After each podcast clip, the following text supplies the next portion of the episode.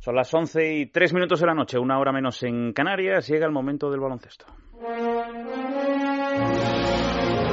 Tirando a fallar.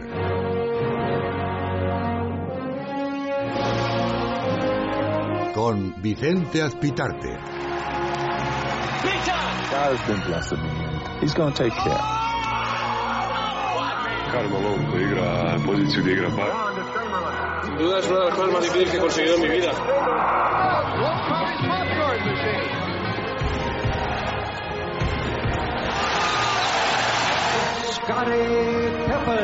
Unos, dos, tres. ¡Ole! ¡Ole!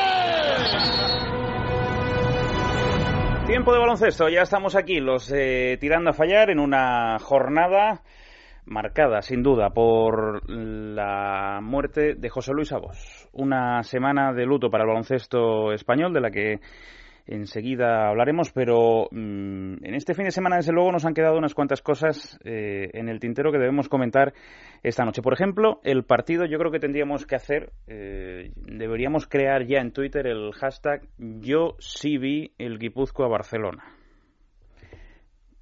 son de esos resultados que uno no se explica cómo se pueden dar en el baloncesto moderno y con dos grandes equipos. Es lo que hemos vivido hoy con un incluso con un primer cuarto de 10 puntos entre los dos equipos, entre ellos uno de los mejores equipos de Europa, como es el Fútbol Club Barcelona.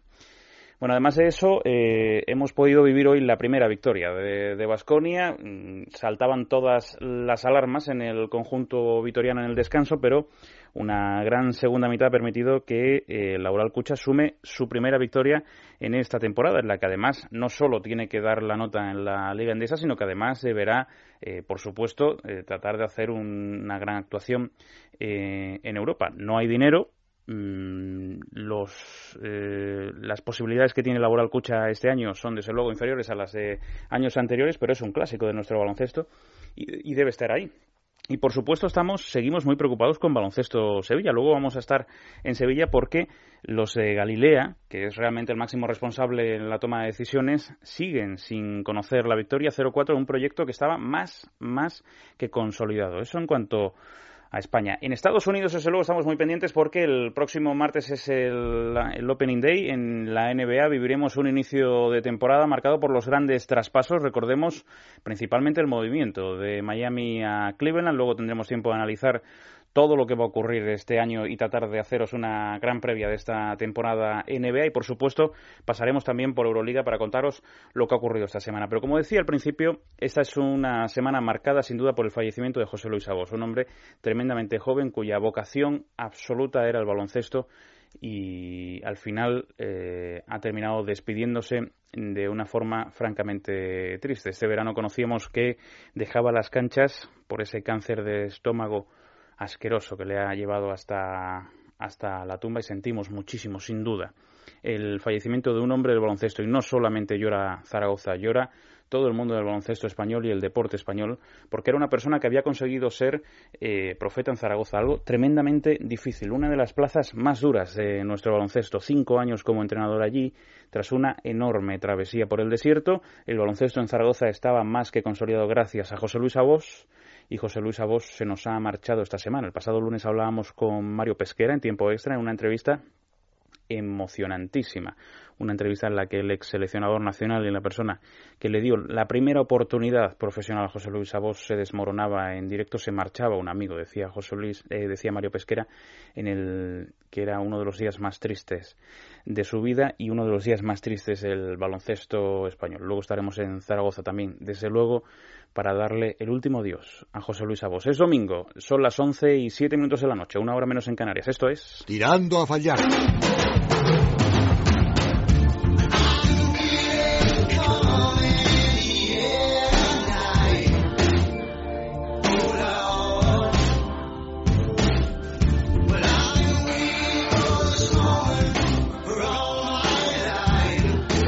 Granada, José Manuel Puertas, buenas noches. Buenas noches. ¿Qué tal, cómo estamos? Bueno, pues eh, no es un programa fácil hoy, ¿no? Hemos escuchado esta última noticia de los compañeros de Radio Marca, un abrazo para ellos sí. y también, por supuesto, pues para toda la familia del baloncesto y de Zaragoza, ¿no? Desde luego, hoy el programa va por José Luis Abos. Hoy, evidentemente, tenemos que hablar de baloncesto, pero como dice José, el programa va para José Luis Abos, que nos dejaba una carta esta semana tremendamente emocionante. La escuchamos. Amigos, como por responsabilidad mía, ya que en ningún momento os quise alarmar acerca de mi estado, estoy seguro que a muchos os habrá sorprendido el inesperado desenlace de mi enfermedad.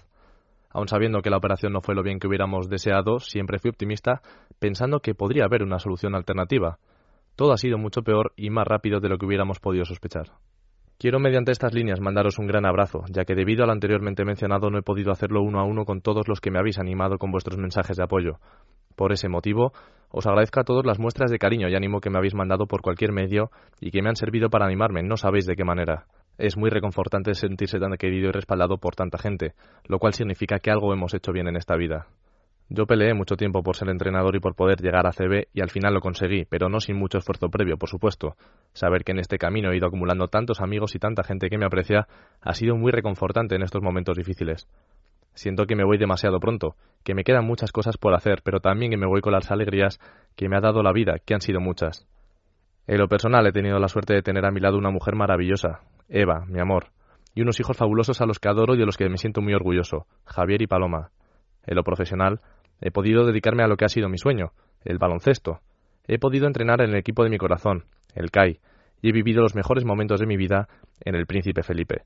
Me he sentido querido allí y el calor que me dio su afición me acompañará allá donde vaya. Cuando pensaba que la vida de los demás seguía mientras yo tenía que apartarme y que poco a poco me olvidarían, me llenó de felicidad y de emoción el día de la presentación ver la ovación, las pancartas, las camisetas de ánimo. Me emocioné como no lo he hecho en la vida. Me voy con el corazón lleno de ese sentimiento, lleno de agradecimiento a todos los que estabais ese día en el Príncipe Felipe y a los que no pudisteis estar pero también os sentíais ahí. Gracias a Mikai por tanta felicidad y gracias al Felipe, donde estará mi corazón para apoyar a mi equipo. Me gustaría poder daros las gracias a todos, uno a uno, pero espero que todos sepáis que este agradecimiento genérico es para cada uno de vosotros. Gracias a la vida porque lo he tenido todo. José Luis. my life. Though some have changed, some forever, not for better. Some have gone, and some remain. All these places have their moments. With lovers and friends, I still can recall.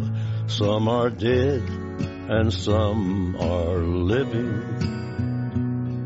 In my life, I've loved them all.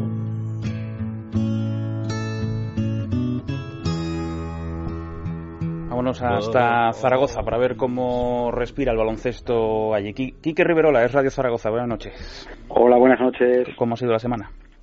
Pues una semana dura, una semana dura, una semana complicada que ha terminado, bueno, que ha terminado. El pasado martes, cuando se conoció la noticia de José Luis Abos, la semana todavía no ha terminado, pero si me permites para empezar, hoy nos hemos enterado en Zaragoza del fallecimiento triste de un compañero de marca Pepe García Carpintero, muy muy ligado a Zaragoza, estuvo aquí durante dos, tres años dirigiendo el suplemento deportivo Aragones de Marca y por lo tanto desde aquí para empezar mi, mi saludo. Por eso te digo que está siendo una complicada semana, difícil, pero centrándonos en, en José Luis Abos, bueno, pues un hombre muy querido, un hombre muy querido, un hombre que como habéis escuchado en su carta, yo creo que lo que dice es cierto y lo que dicen sus amigos de él también, un hombre que le costó, un hombre que se tuvo que sacrificar mucho, como todos, pero al que le costó muchísimo llegar hasta donde llegó, le costó llegar al CAI Zaragoza, que era su sueño, y que evidentemente, como él decía en esa carta, tenía otros muchos sueños. Yo hablaba con él el pasado 8 de junio, en lo que desgraciadamente fue su última entrevista, y hablaba de sus sueños, una entrevista personal, hablaba de su mujer, y la verdad es que días después nos enteramos de la noticia. José Luis desde el principio supo que la enfermedad era grave y supo que el final era, era complicado. Y aun a pesar de todo eso quiso estar ahí. Es más, hace aproximadamente un mes, mes, mes y medio, quiso estar también presente en el primer partido amistoso que disputó el CAI Zaragoza. Allí ya todos vieron desgraciadamente el estado físico de José Luis, pero estuvo en ese partido y además estuvo activo, estuvo dirigiendo a los suyos desde, desde la silla en la que sentó y ha estado dirigiendo a los suyos hasta prácticamente el último día, porque me consta y es así que a través de, del móvil y con las conversaciones diarias con Joaquín Ruiz, con el técnico del CAI Zaragoza, seguía corrigiendo los errores que cometían los suyos durante los partidos y evidentemente a lo largo de la temporada. Pero sobre todo y ante todo se marcha un gran entrenador, pero se marcha una gran persona, que es complicado, es muy fácil siempre hablar de personas, pero es complicado encontrar realmente personas nobles, personas que están ahí, personas que no levantan los pies del suelo y una persona que siempre, que siempre que se la llamó estuvo atento, estuvo atento a los medios de comunicación, estuvo atento a la acción y que al final, gracias a Dios, consiguió ese sueño que era llegar a la Liga CB, aunque se han quedado muchos sueños en el camino, pero por lo menos lo vimos triunfar después de muchísimo esfuerzo y algunos palos en las ruedas, pero bueno, al final lo superó todo. Eh, Quique, ahora contaremos más homenajes que se le han ido realizando a lo largo de la semana, pero eh, el mejor homenaje que le podía tributar el CAI Zaragoza era una victoria este fin de semana. ¿Cómo se lo ha tomado eh, el equipo mm, durante todos estos días? Ha sido difícil, para el equipo ha sido una semana complicada.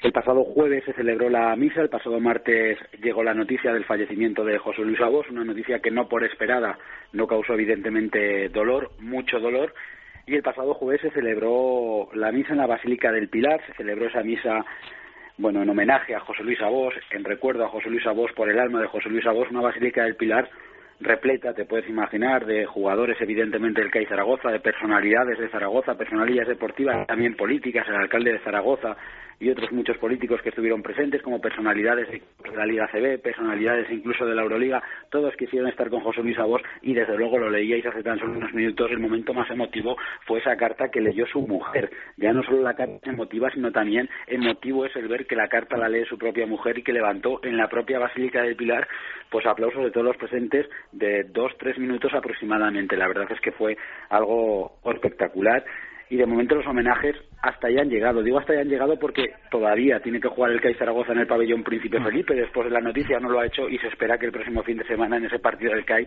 el homenaje sea, sea extenso. Aquí en Zaragoza se pide que el pabellón Príncipe Felipe cambie su nombre y que se llame y que se pase a llamar José Luis Abos. Aproximadamente ya son 15.000 firmas las que llevan los aficionados de, de Zaragoza y la gente de Zaragoza. Y hombre, yo creo que hay que hacer caso a la afición y sobre todo al sentimiento y al corazón.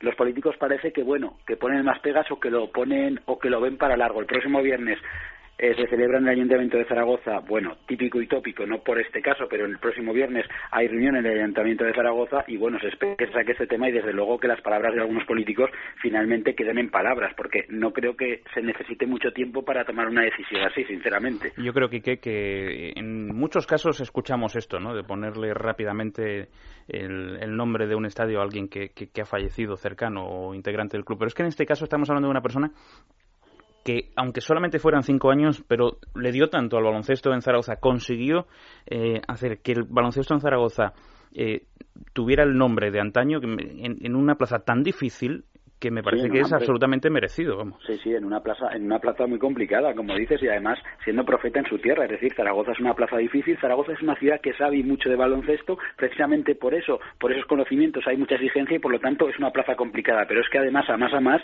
eh, es una plaza complicada para el que es de la tierra, es decir, profeta en su tierra no sé siempre o prácticamente es pocas veces. José Luis Abos lo consiguió y como bien dices, en tan solo cinco años José Luis Abos ha cambiado el CAI Zaragoza. Yo lo comentaba, bueno, hace ya mucho tiempo que lo vengo comentando y José Luis Abos ha sido para el CAI Zaragoza o era para el CAI Zaragoza algo más que un entrenador. José Luis Abos era un hombre de club.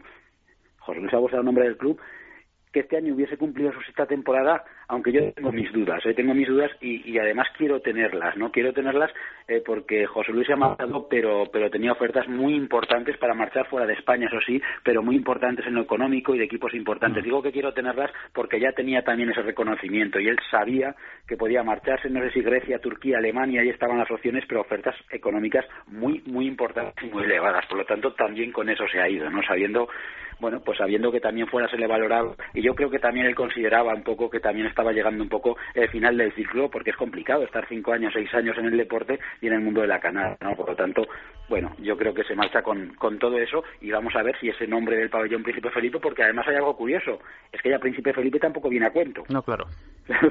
que aquí sumamos dos cosas, ¿no? Por lo tanto, bueno, yo creo que al final lo que pide la gente se cumplirá y sobre todo, insisto, el próximo fin de semana, el próximo partido del CAI Zaragoza en el pabellón Príncipe Felipe, eh, pues bueno, va a ser un partido emotivo y muy complicado, ¿eh? Porque si se hablaba de este fin de semana del partido que ha disputado el CAI Zaragoza en Fuenlabrada, el próximo fin de semana va a ser un partido muy difícil, ¿eh? Para, para los jugadores del CAI porque ahí sí que va a haber una carga emotiva tremenda, tremenda. Sí.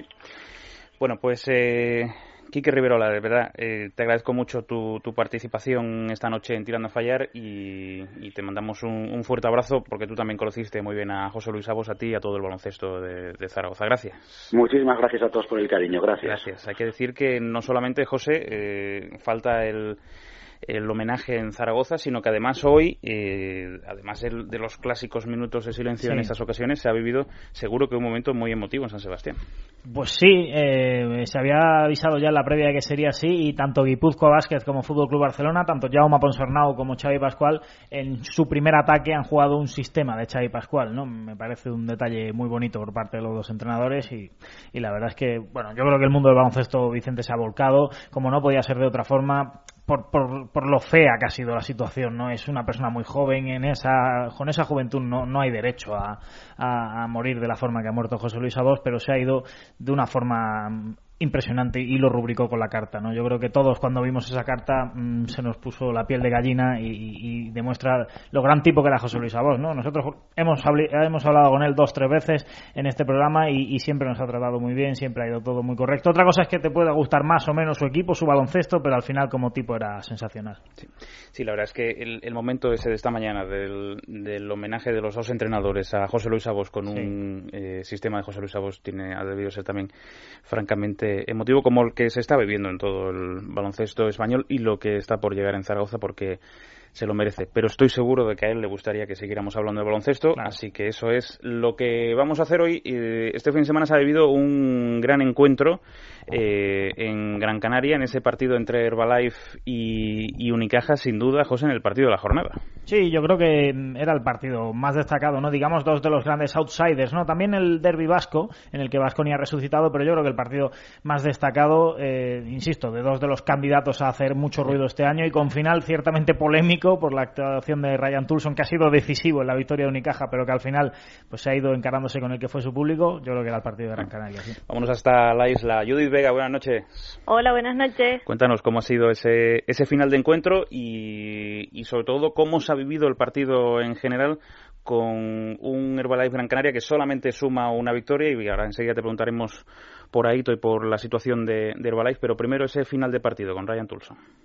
Sí, como ha dicho José, Tulson puso la polémica, él fue el que realmente terminó de, de decantar el partido para los malagueños y no tuvo una buena primera parte, solo anotó dos puntos en, en diez minutos y en el último cuarto ya terminó terminó de explotar y parece ser que en el primer cuarto un, un aficionado del, del Gran Canaria le, le había dicho que era un paquete y él lo escuchó y entonces al final cuando ya quedaba un minuto y algo Joan Plaza lo sentó en el banquillo cuando ya el partido estaba dinamitado y Tulson se giró hacia este aficionado, según sus palabras, lo miró solo a él y le dijo, ¿dónde está el paquete ahora? Y lanzó un beso. Entonces toda la grada respondió y bueno, son, las, las, clásicas tonterías que ocurren en un momento caliente, ¿no? que después tampoco deberían tener mucha relevancia y desde luego es censurable tanto por el aficionado como sobre todo por el, por el jugador, pero también por supuesto por el, por el aficionado. ¿qué está pasando con Herbalife Gran Canaria este año? Que teníamos todos eh, la, la ilusión de ver otra vez a Ito generar un proyecto eh, muy bonito y por ahora solamente una victoria. Es verdad que el calendario no era el mejor, ¿eh? sí, Pero, pero solamente una victoria. Sí, como están diciendo, el, calendario la verdad es que es muy duro. Ya nos hemos enfrentado a Madrid, Barça y Unicaja. La única victoria la hemos conseguido en casa frente al Obradoiro. Y bueno, por un lado eso, mm, tres derrotas con las que quizás mm, te puedes, puedes contar a principio de temporada, la de Unicaja en casa es, más discutible, pero Madrid y Barça fuera pues lo teníamos más o menos claro, pero sobre todo lo que deja dudas son las sensaciones, el mismo Aito lo dice, somos un poco el equipo es bipolar, eh, no mantenemos la, la concentración durante todo el partido, va como a ráfagas, entonces bueno, habrá que esperar que, sigan encajando las piezas y, y que empiece a carburar más regularmente en Eurocup mostramos la, la otra cara. De momento dos partidos y va, va todo bien, aunque cierto es que el último en Bélgica el equipo ganó, pero tampoco las sensaciones terminaron de ser tan buenas. Ah. Eh, Walter Tavares, ¿qué sensaciones os está dejando? Es de los más regulares del equipo ahora mismo, es un seguro. Todos pensamos que si se lesiona Edith Tavares, mm, no sabríamos qué, que sería del Granca, sinceramente.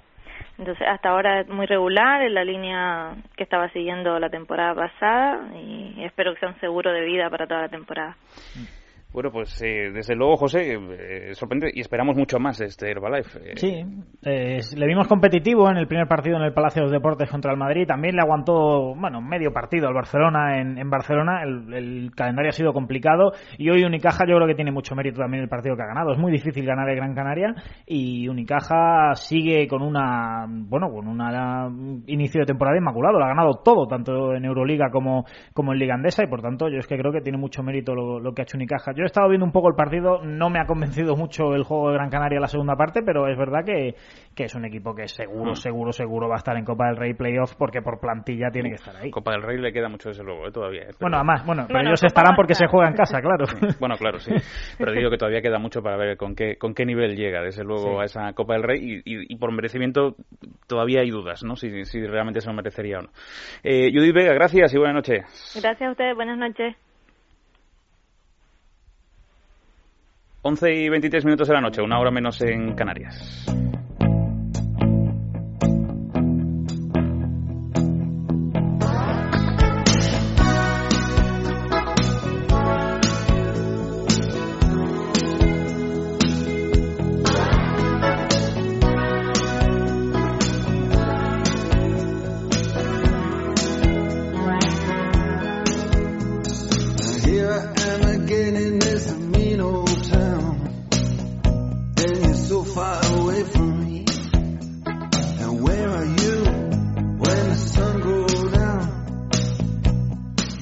far away from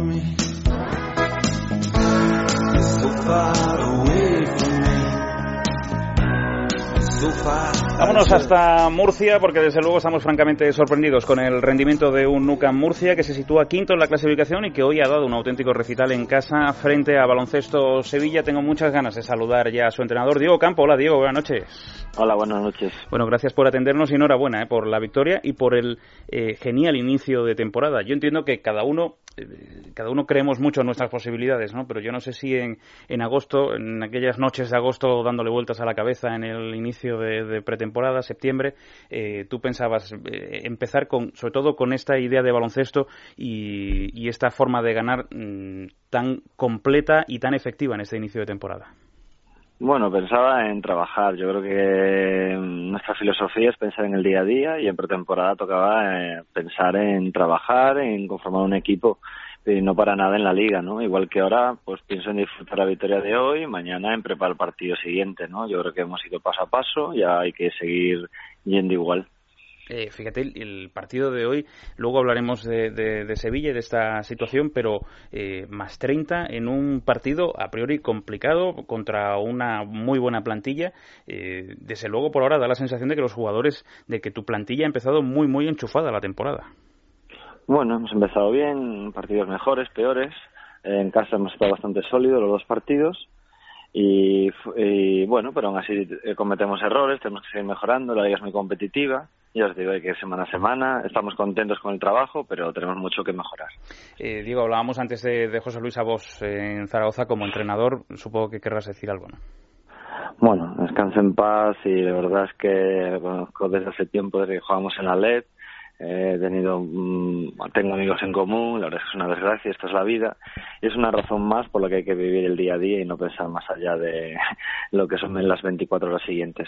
Qué bonito también el homenaje entiendo que, que no, todos lo pueden hacer no pero eh, y me parece que tiene mucho mérito también lo que han querido hacer hoy en San Sebastián. Creo que ha sido solamente en San Sebastián no ese homenaje que han querido tributar los dos entrenadores con un con un sistema de juego cada uno no a mí desde luego se me pone el vello de punta ¿eh? A mí aún se me pone, la verdad es que cuando lo leí me gustó mucho, me parece una buena idea. Mm. Eh, la verdad es que han sido muy creativos, muy originales y José Luis se lo merece. Eh, hablando de José Luis Abos y de Zaragoza, mm, Diego, a mí me parece que en Murcia, sí, la historia que tiene Zaragoza, pero me parece también una plaza muy difícil para entrenar. No terminan de, funcionar bien los proyectos anteriores y por ahora, por este inicio, y supongo que tocarás madera y lo tocamos por ti, tocamos por ti, pero da la sensación de que, de que te puedes asentar tranquilamente en una plaza difícil. Bueno, todos los sitios son muy difíciles. Para los entrenadores eh, la clave es la victoria, ¿no? Pero bueno, debemos centrarnos en el proceso, que es lo importante, y lo importante para poder hacer las cosas bien es entrenar bien, competir bien, atacar bien, defender bien, eso es lo importante. Luego, si el pasado o el futuro, eso no, no, no cuenta, porque lo pasado aquí antes ahora mismo no, no, no cuenta para nada para mi trabajo. Lo que me cuenta es que esta noche piense en lo que voy a hacer mañana y trabajar y hacer que los jugadores estén ilusión, motivados y que, y que jugamos bien. José. Bueno, Diego, buenas noches. Lo que sí puede llegar a contar, eh, sobre todo cuando llegas a la ACB como entrenador Nobel, eh, ayudante de muchos años, pero entrenador Nobel como primer entrenador, eh, al final eso siempre hay que ganarse la confianza, ¿no? Te la estás ganando de sobra, pero, pero no es fácil, ¿no? En, llegar a, convencer a, una afición o llegar a convencer a, un club de que, de que es tu momento, ¿no? Bueno, no es fácil empezar nada nuevo, ¿no? yo llevo, llevaba años de ayudante Girona y luego en Sevilla y bueno, no es fácil primero cambiar de ciudad, cambiar de club y luego cambiar de puesto de trabajo, ¿no? No es nada fácil. Yo creo que una de las claves hoy en día del éxito profesional es la continuidad. Por ejemplo, en Sevilla eh, estaba muy bien porque me permitió esa continuidad mejorar personal y profesionalmente. Eso es muy importante porque los cambios te hacen que tengas que adaptarte mucho y pierdas energía. Bueno, ahora mismo yo creo que esto fue una oportunidad para mí, que estoy muy agradecido al presidente José Luis Mendoza y mi objetivo es aprovecharla. Digo, yo sé que, que supongo, conociéndote que lo has dicho sin ninguna doble intención, pero con total sinceridad, digo, yo, yo he visto un palo a José Luis Galilea tremendo en esa última declaración. No, no, no, para nada. Eh, eh, bueno, los que me conocen saben que, no, o sea, es que eh, pase lo que pasase, fueron tiempos diferentes. Entonces, cuando eh, el nuevo propietario y los nuevos dirigentes cogen el club, eh, tienen una serie de cosas que hacer y en ese momento el Lucas Murcia me ofrece ese primer entrenador. Entonces una cosa no tiene nada que ver con la otra. Para nada, le tengo ningún rencor. O sea, no, no, todo lo contrario. Al club estoy agradecido. No, no, es evidente que en lo personal mm, supongo que mm, firmabas toda esta situación y terminar siendo primero pero es llamativo desde fuera, digo, que con lo bien que lo estabais haciendo allí, con cómo estaban funcionando las cosas, que de repente ocurriera todo lo que ocurrió allí, ¿no?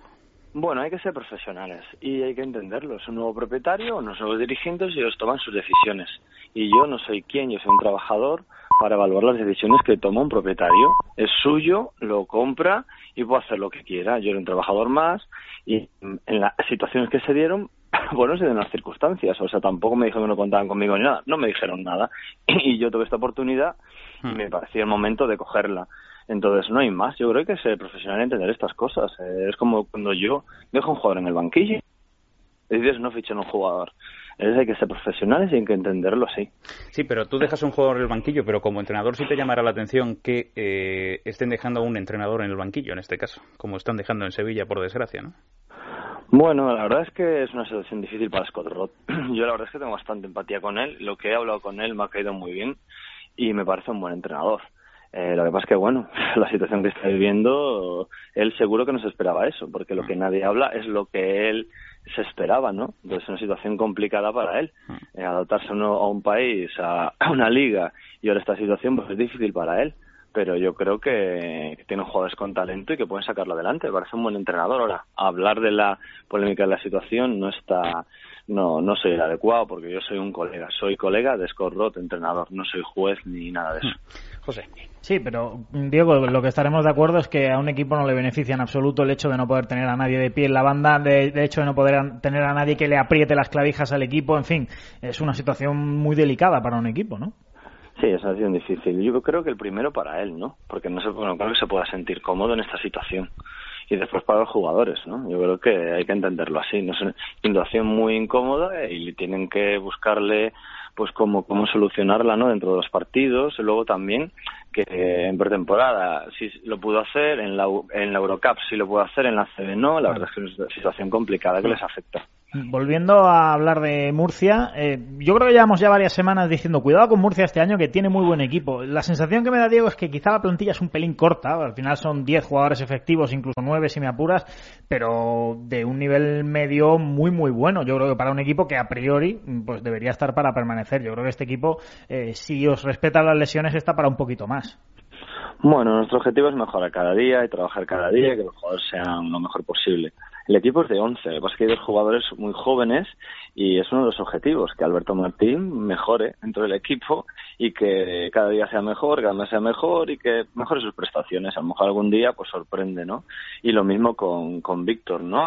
Creo que tenemos entrenadores, también tenemos que poner gente joven, intentar sacarla. Otra cosa es que puedas o des en la tecla.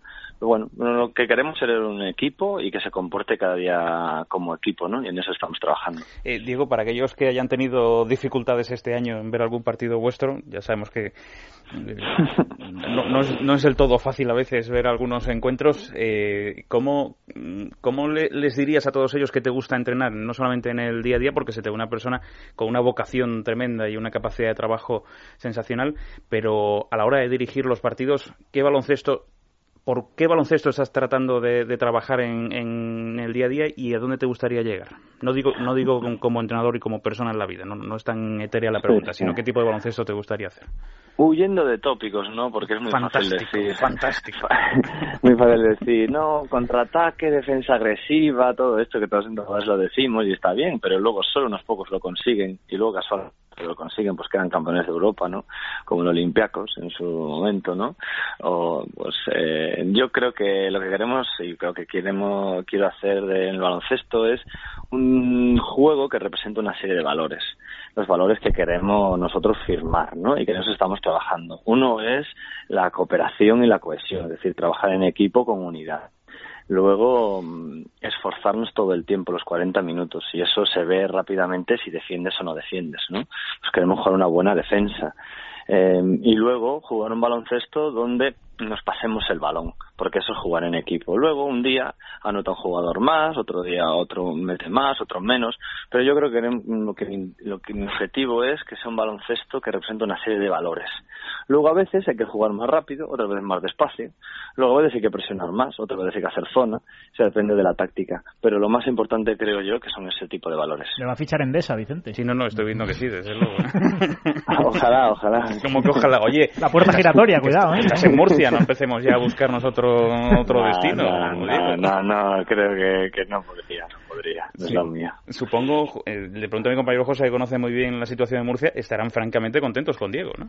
Pues tú imagínate, ¿no? Es el mejor arranque en la historia del, del, Murcia en la, en la, ACB, ¿no? Y hablamos de un equipo que es verdad que siempre ha estado en la zona media-baja, algún año ha tenido eh, alguna, bueno, coqueteo con puestos de playoff y tal, pero siempre ha sido un equipo sufridor. Es verdad que quizá el, bueno, podemos decir que el calendario ha sido beneficioso, pero en todo caso 3-1, pues es un arranque muy, muy meritorio y yo creo que, como te decía Vicente, yo no le creo que este equipo... No, le quites mérito. Si es que yo creo que este equipo, insisto, si le respetan las lesiones, mm, yo creo que no sufre este año en absoluto y para mí es candidato a ese, a ese equipo revelación que como le vayan bien las cosas se mete en la copa o, está cerca de jugar playoff. Ese ¿eh? sí que es el gran tópico, ¿eh, Diego? Si, si nos respetan las lesiones, ¿eh? eh o, la otra que debe fastidiar mucho, de jugando así no descendemos, ¿no? Después, después de la clásica derrota frente a un grande, ¿no? Sí, yo creo que las lesiones forman parte del deporte y es verdad que lo más importante es la salud, ¿no? Pero independientemente de todo, tenemos que los recursos que tenemos son los que tenemos y tenemos que optimizarlos. Hay jugadores que pueden hacer otras posiciones, bueno, hay que espabilarse y optimizar los recursos. Yo creo que esa es la clave y luego nosotros no sé lo que seremos. Lo que queremos ser es mañana mejor que hoy. Yo creo que todo lo demás de pensar si eres esto lo otro ayuda. Lo que ayuda es trabajar al máximo. Mira me, manda un mensaje nuestro compañero en marca Enrique Corbella diciendo Ocampo merecía banquillo ACB hace muchos años. Ocampo es muy bueno bueno, eso hay que, cuando te toca, tienes que demostrarlo, ¿no?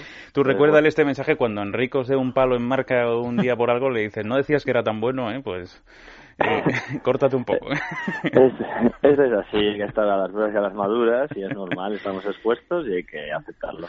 Diego, te quiero mandar un abrazo fuerte, te doy las gracias por participar esta noche en Tirando a Fallar y sobre todo te deseo mucha suerte de que el fin de semana porque seguro que en Zaragoza y con el primer partido del CAI en Zaragoza tras el fallecimiento de José Luis Abos, desde luego, mm. no va a ser una jornada fácil.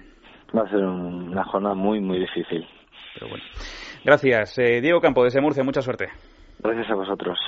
Y me quiero ir hasta Sevilla rápidamente a las 11 y 37, una hora menos en Canarias, porque hablábamos con Diego Campo de la situación del baloncesto en Sevilla, una persona que conoce muy bien lo que ha pasado los últimos años eh, allí, y quiero que me cuente eh, qué está ocurriendo realmente. Ángel Vilches, buenas noches. Buenas noches, Vicente. Fíjate que hablábamos hace unas semanas eh, con el inicio de, temporada eh, irregular y la cosa no mejora, ¿eh? el paciente no mejora. ¿eh?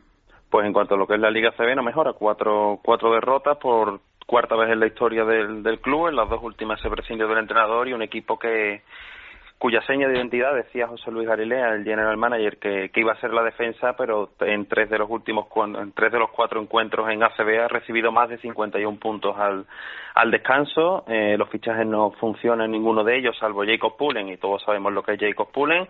Juan Palomo, yo me la guiso, yo me la como, si tiene el día, pues anota. Y los jugadores del año pasado, excepto Nico Radicevic, no están rindiendo. Es sorprendente Kristaps Porzingis, bastante perdido en, en la pista. Andrés Balvin, los tres primeros partidos muy mal y además con pocos minutos. Y un Escorros que cada vez está más cuestionado por, por la afición sevillana pero tiene eh, ¿hay, ¿hay, alguna posibilidad de que se arregle no solo la posición de Scott Roth, sino mm, va a salir del bache Sevilla en algún momento. ¿Tenéis alguna sensación positiva? Sensación positiva que en Europa se han ganado dos partidos, el primero de ellos en Alemania con Odenburgo, que sí ofreció muy buenas sensaciones, y el pasado miércoles también se ganó no con tan buenas sensaciones ante un Espirú Charleroi, que es un equipo bastante cortito y con el que lo pasó bastante mal Baloncesto Sevilla para, para ganar. Eh, Galilea ha dicho hoy a través de Twitter que sigue confiando en el, en el proyecto, que hay muchas cosas que, que mejorar, pero que sigue confiando en el grupo de, de jugadores y en el entrenador, por lo que a corto plazo, incluso a medio, me atrevería a decir que no se prevé ningún cambio drástico. Bueno, pues eh, Ángel, mucha suerte y espero que, salgáis del pozo lo más pronto posible. esperemos que así sea, Vicente. Un saludo. Buenas Gracias, Ángel Vilches, desde Sevilla. Enseguida continuamos aquí en la sintonía de, de Radio y ya sabéis que eh, nuestro baloncesto patrio, como siempre, con Endesa.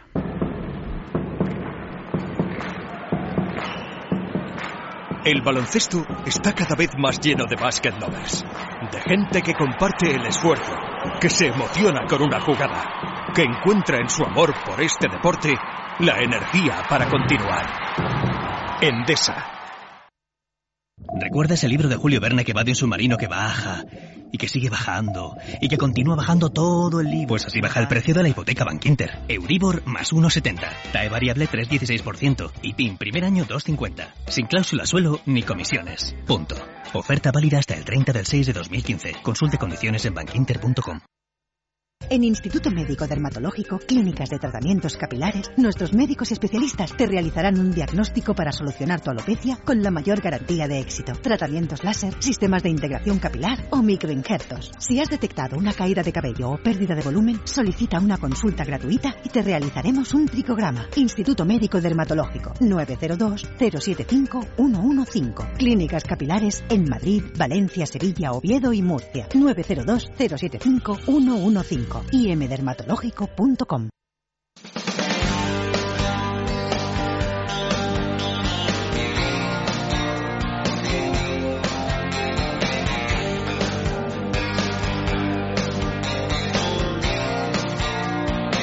Mirando a fallar con Vicente Azpitarte.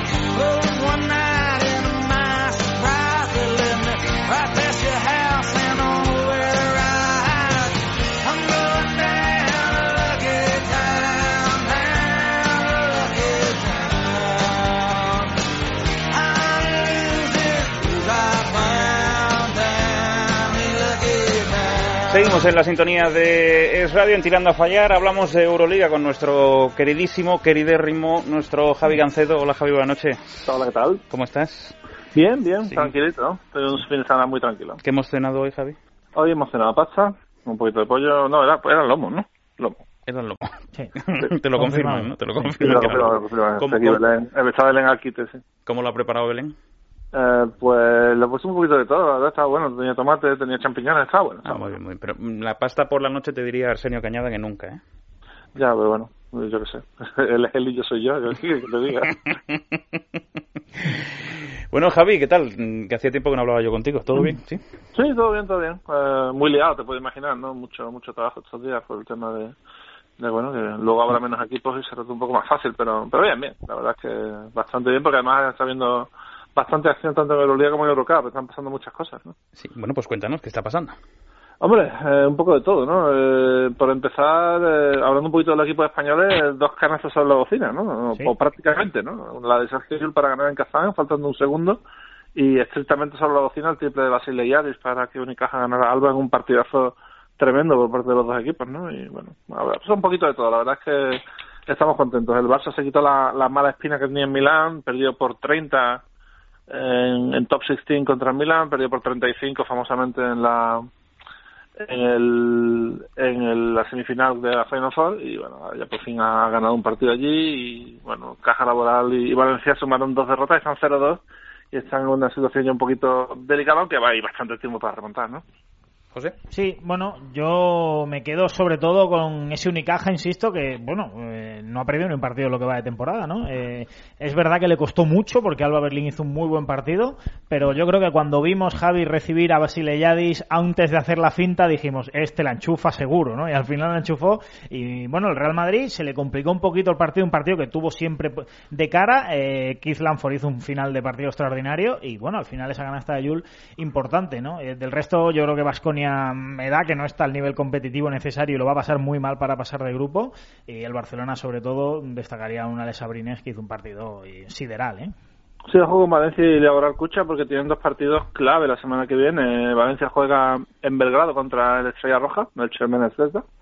Y eh, bueno, eh, Laboral Cucha recibe a Galatasaray, entonces eh, un 0-3 es muy difícil de remontar ya. Y sobre todo en el caso de Laboral Cucha, peor porque se ven dos, dos derrotas ya en casa y tendría que empezar a rascar fuera, que siempre es difícil, ¿no? Y bueno, ya veremos qué pasa, pero en principio, quitando eso, además Valencia ha perdido, yo creo que el primer partido lo perdió por por, bueno, porque Spanulis es demasiado bueno y controló el final del partido demasiado bien, y el segundo lo perdió por el desastroso primer tiempo que hizo, que llegó a estar perdiendo 45-17, un partido que al final pierdes por, por 7 puntos, ¿no?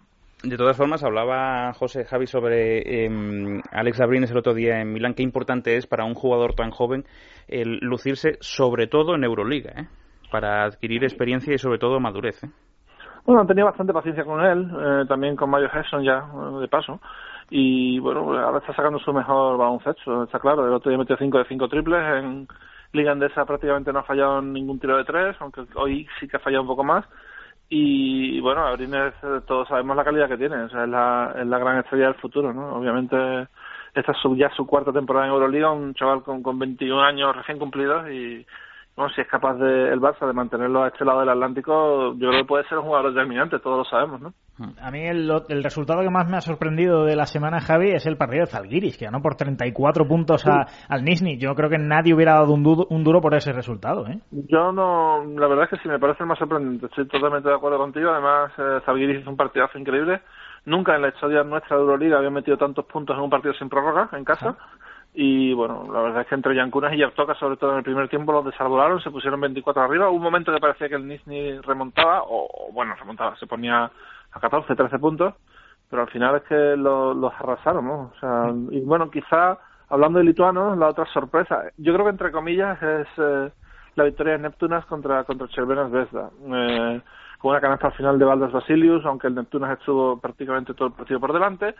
Eh, Kleipeda es tierra de triplistas, siempre lo digo. Macillauskas es de allí, eh, Stombergas es de allí, y ellos tienen mucho gusto por, los triples, y metieron hasta 11 contra, contra el Estrella Roja.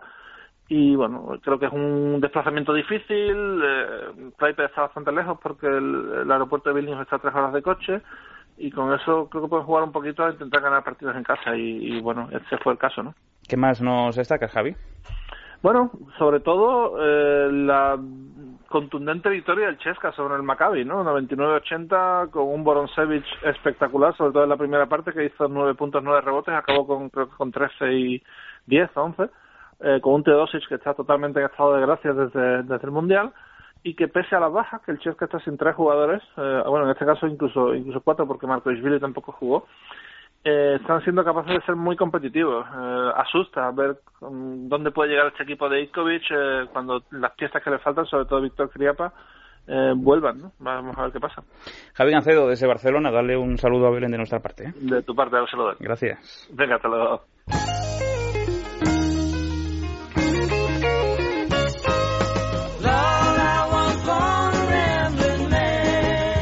Tirando a fallar.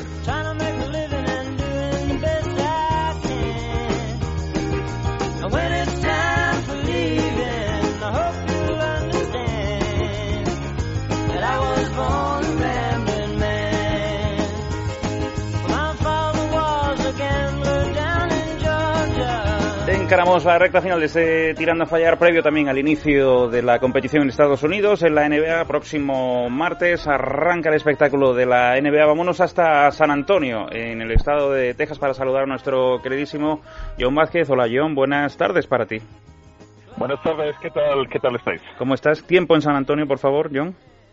Uy, eh, 32 grados y sol, sol, sol. ¿Hay, hay, hay, hay alguna vez alguna, alguna diferencia? No, siempre es la misma. Yo creo, de hecho, que nos vacilas eh, cada semana, John. Eh, quiero saludar también al compañero del diario El Mundo, hoy enfermísimo nuestro Lucas Abe Bravo. Hola Lucas, buenas noches. Buenas noches, bueno, enfermísimo. Sa- Cosas sa- de la edad. ¿Sabe Casimiro que estás entrando tocado o no? Estoy desde el sofá, me he tocado doblado. Doblado, ¿no? ¿Qué te ha pasado hoy? A ver, es que ya no estamos para estas cosas, ¿eh, Lucas? Sí, eso es, eso es, eso es lo que me dicen en casa. ¿Jugando esta mañana o qué? Cuando esto y bueno, pues un latigazo en la espalda y estoy ahí. ¿En Ocaña Ahí, o no? No, no, no, aquí en Madrid, aquí en Madrid y vamos, ha sido, ha durado poco, pero bueno, sí. Oye, hay que felicitar a Lucas, ¿eh? Vicente. ¿Ah, sí? ¿No me lo habéis Claro. dicho? Bueno, yo es que me enteré antes de ayer. Anda, Lucas, hombre. Hombre, nuevamente, no le pongáis el cumpleaños feliz, que es que ha sido, ha sido padre por segunda vez y le mandamos una... No lo sabía, Lucas, en felicidades, ¿eh? Muchas gracias. ¿Cómo, cómo está la madre? Bien, bien, la madre y la niña están fenomenal. ¿Cómo le el, hemos- pe- el peor está el padre de momento. El padre, ¿no? ¿Cómo le hemos puesto? Lucía. O sea, escúchame, a los dos días... A ver, a ver, a ver. No me quiero meter donde no me llaman. No. Pero Lucas, Crisis matrimonial 40, inminente, ¿eh? o sea, 48 horas después de dar a luz. No, no, no, no, no. Una semana. Ah, bueno, es que Una como. José ha dicho, me enteré hace dos días, digo... Tampoco estaba ya en el territorio para enterarme. Mira que no avisarme, momento. José, que felicita a Lucas, hombre. Pues eso he hecho. bueno, Lucas, ya sabes que me, me alegro mucho por ti como amigo. Muchas Eh, gracias. felicidades a la madre y, y ahora... se- ¿Sabes que Tengo que decir una cosa, ¿eh? No conozco mm, a una Lucía fea, ¿eh? Ya todo el mundo me dice que es un nombre de chica guapa, pero bueno. No conozco a una Lucía fea, así que vamos a tener que empezar a hacerle el marcaje para que no se nos meta en ningún lío, ¿eh? Todos ahí apoyando al padre. bueno, Lucas, eh, arranca el martes esto. eh, vamos a empezar por los españoles, ¿no? Eh, y principalmente por Pau y su, su cambio, y José Manuel Calderón también, por, por los dos cambios. Uno a Chicago, otro a, a Nueva York. Dos, los dos cambian de, de conferencia. ¿Qué, ¿Qué temporada esperas de los dos españoles? Bueno, de Pau, sobre todo, eh, que va a tener eh, todos los focos encima, porque no solo él, sino Chicago. Yo creo que está en un equipo muy atractivo. Atractivo también porque es un poco incógnita, ¿no? Todo el mundo ya le da un poco como alternativa en el este a Cleveland y mucho tiene que ver eh, el propio Pau y sobre todo de Rick Rose, Sí. que, que la gran incógnita, cómo volverá, si llegará a parecerse al que era hace años, pero ante todo pinta interesante, también con Mirotic allí en ese equipo, que parece que va a ir teniendo bola y que, y que bueno, jugando de 3-4 y, y abierto puede, la pretemporada ha indicado que puede tener protagonismo en un equipo que además tiene un gran entrenador, un entrenador defensivo que siempre es competitivo, yo creo que Chicago por lo menos va a tener la atención de todos. Si Pau viene acompañado de la pintura con Noah, pues la verdad es que eh, es una etapa en su carrera ya de las últimas que por lo menos interesante y, y atractiva parece. Y Calderón, pues bueno, más, más atractivo que Nueva York no puede haber casi nada en la NBA. Otra cosa es que, que sean competitivos y que logren eh, lo que llevan tantos años persiguiendo, ¿no? Que es, que es estar ahí arriba en el este. Pero bueno, Calderón, que además está, está medio lesionadillo, yo creo que tiene una temporada bastante bastante interesante por delante. Bueno, hemos sumado, hemos hablado de, de Pau, de Calderón, hemos sumado a Nico Mirotic, pero John, en la conferencia oeste, la que te pilla tan cerquita, eh, ¿qué esperamos de Margasol eh, y de Sergi Vaca? Que entiendo que esperamos simplemente que mantengan la progresión, pero sobre todo de Ricky Rubio, eh, su nuevo contrato, y de Víctor Claver y su futuro inmediato en la NBA. Bueno, eh, empezado por Mark, que este es el último año que tenga de contrato antes de que pueda optar para ser agente libre, Ujú. eh, bueno, agente restringido, eh, pero bueno, eh, la- se esperan muchas cosas de Mark, sobre todo en esta pretemporada, evidentemente viene muy rodado de la, de la Copa del Mundo de la FIBA y bueno, pues ya empieza por, por las vías y canales de los rumores, ya empieza a sonar equipos como Nueva York que ya le están echando el ojo y haciéndole cariños para que cambie de uniforme para la temporada.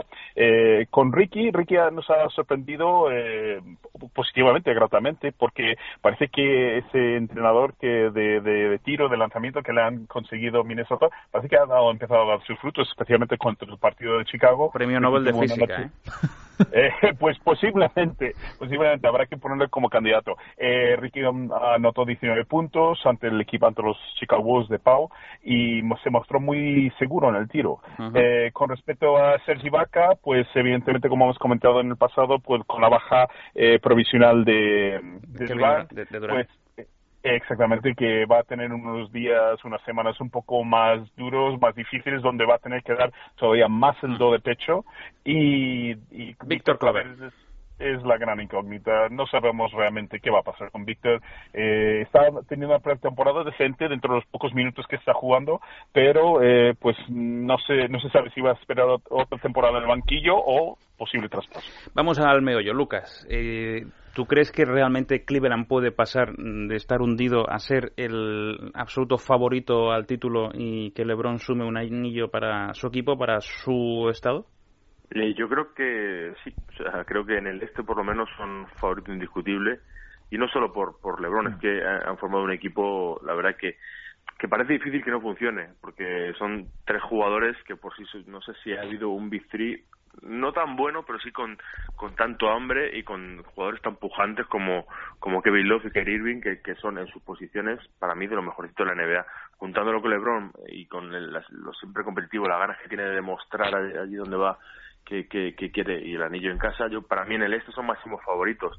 Otra cosa lo que se encuentra en el oeste, si San Antonio conseguirá seguir en, en- en ese nivel, que eso, eso es lo más asombroso de, de la NBA. Que claro. nos cuente John, porque claro, es que esto ya suena a cachondeo. Otro año más San Antonio, otra temporada más, otros 365 días por delante en San Antonio. Bueno, no está muy claro porque la gente dice que son muy viejos, ¿eh? lo, lo llevan diciendo 15 años esto, ¿no? claro, claro, claro. No, vamos a ver. Eh, tal vez eh, eh, Greg Popovich lo resumió bastante bien cuando dijo que el año pasado, la temporada pasada, es que tenían realmente tenían algo que demostrar, que habían eh, se les había escapado el anillo en el 2013 y realmente llevaban toda la temporada con esa motivación, con esa finalidad. En el 2015 veremos si todavía tienen esa llama, ese fuego, esa intensidad que puede perdurar. Pero bueno, teniendo a Popovich a mando de- del barco, cualquier cosa es posible. Eh, venga, brevemente. eh, bueno, creo que José iba a decir algo, ¿no? Bueno, no, de- para mí Cleveland es el, es el favorito. Si esto fuera un juego de, de sumar talentos, Cleveland sería el favorito. No es solo Kyrie Irving, Kevin Love, LeBron James, es, es que los secundarios son muy buenos. Es que Sean Marion puede hacer muy buenas cosas. Es que Anderson Varellao me parece un tío fundamental. Y tengo interés en ver a David Blatt, mucho interés, ¿no? Claro. Porque claro, no es lo mismo llevar al Maccabi en el que tú eres la estrella que llevar a los Cleveland Cavaliers de LeBron James. Eso quiero verlo, a ver cómo funciona esa pócima, ¿no? Venga, os pregunto a los tres, eh, de forma breve. Lucas, eh, ¿qué sorpresas esperas eh, esta temporada? ¿Quién tienes más ganas de ver, no solo como equipo, sino también, no sé si como entrenador, que desde luego yo creo que coincidimos todos con David Blatt, sino como jugador? Bueno, a mí- yo creo que el equipo mm, a descubrir un poco son los nuevos Timberwolves, el nuevo Minnesota con Ricky, con, con Wiggins, jugador, un equipo totalmente cambiado.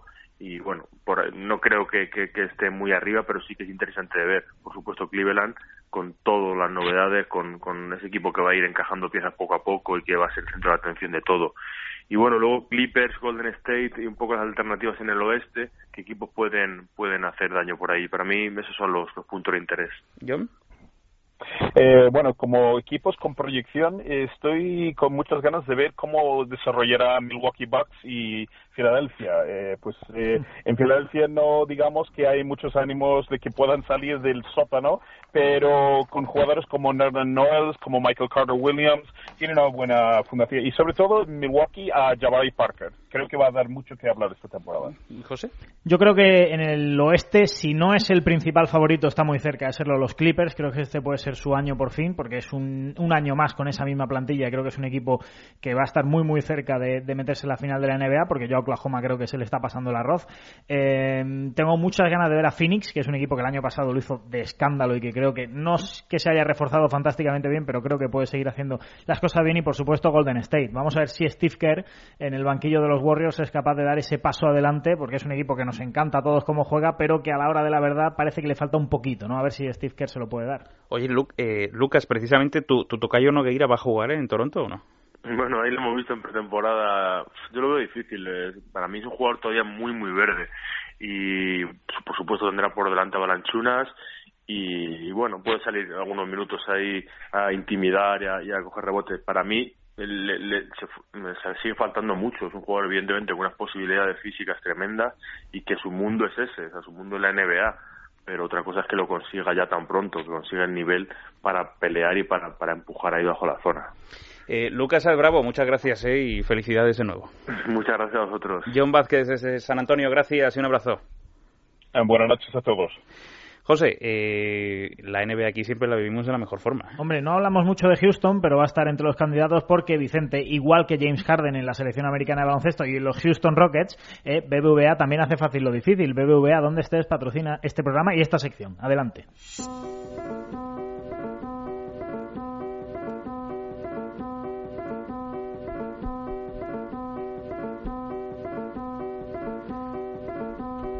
Bueno, José, pues nos marchamos. Nos vamos. en un programa duro eh, para el baloncesto, para el periodismo, por haber conocido también el fallecimiento de Pepe García Carpintero. Y bueno, pues eh, desde luego volvemos a reiterar este programa, sin duda, sin duda, para José Luis Abos y para todo el mundo que, que le conoció, para los que le conocimos y para el baloncesto en Zaragoza, nuestro querido deporte de, de la canasta. Eh, José, volvemos mañana, ¿eh? mientras ya sabe todo el mundo que estamos siempre en, en tirandofallar.com. Claro que sí, y seguimos repartiendo entradas para partidos de Euroliga, para partidos de Liga Endesa, tanto en la web como en el Twitter, en arroba tirando a fallar. En el control estuvieron Javi Burruel y Dani Ortín. Volvemos mañana a partir de las 12 en punto de la noche con toda la información del deporte aquí en Es Radio en tiempo extra. Gracias.